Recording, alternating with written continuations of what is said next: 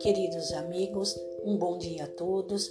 Que Jesus nos auxilie a cumprirmos as nossas tarefas, reservando cinco minutos com Jesus em nosso lar interior. Nossos comentários de hoje se referem ao capítulo 7, cujo título é O Maior Servidor. Em muitas ocasiões, os discípulos discutiam entre si para designar qual deles seria o maior, sendo pegos de surpresa por Jesus, que perguntava: Sobre o que vocês estão discutindo? Uma dessas ocasiões foi justamente na última ceia, e para mostrar quem seria o maior, Jesus lavou o pé de cada discípulo, tarefa essa exclusiva aos escravos. Mostrava ele assim que veio para ensinar exemplificar e também servir a Deus entre os homens. Vivemos atualmente a cultura de ser o maior.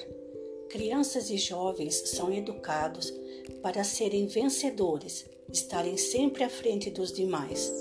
O melhor aluno, o melhor professor, o melhor operário, o melhor empresário, o melhor jogador, o melhor atleta e assim por diante.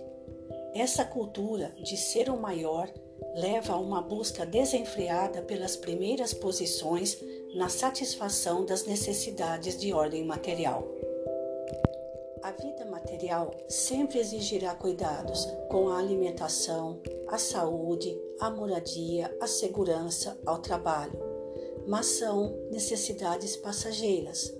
A maior de todas as necessidades se refere à alma, por ser eterna. Como a satisfação das necessidades de ordem material não é igual para todos, sempre haverá uma multidão de aflitos, doentes, famintos, desabrigados. E todo aquele que dedica sua vida para amenizar essas necessidades, auxiliando seus semelhantes, torna-se digno de ser considerado um benfeitor da humanidade. Mas há uma necessidade que suplanta todas as outras. É a necessidade da educação, não a educação de bancos de escola, que tende a fazer homens instruídos, mas a que tende a fazer homens de bem, como enfatiza Allan Kardec em O Livro dos Espíritos, na pergunta 917. Diz ele que a educação, se bem entendida, é a chave do progresso moral. Quando se conhecer a arte de manejar os caráteres, como se conhece a de manejar as inteligências. Afirmam os benfeitores espirituais que há dois grandes flagelos da humanidade: a fome e a ignorância. Para a fome basta o pão, para a ignorância é necessária a educação. Por isso, Jesus conclui a lição de hoje afirmando que há muitos trabalhadores no mundo que merecem a bênção do céu pelo bem que proporcionam ao corpo e à mente das criaturas, na satisfação de suas necessidades materiais.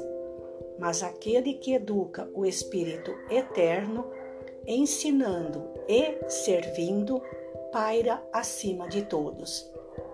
O maior educador de nossas almas é Jesus.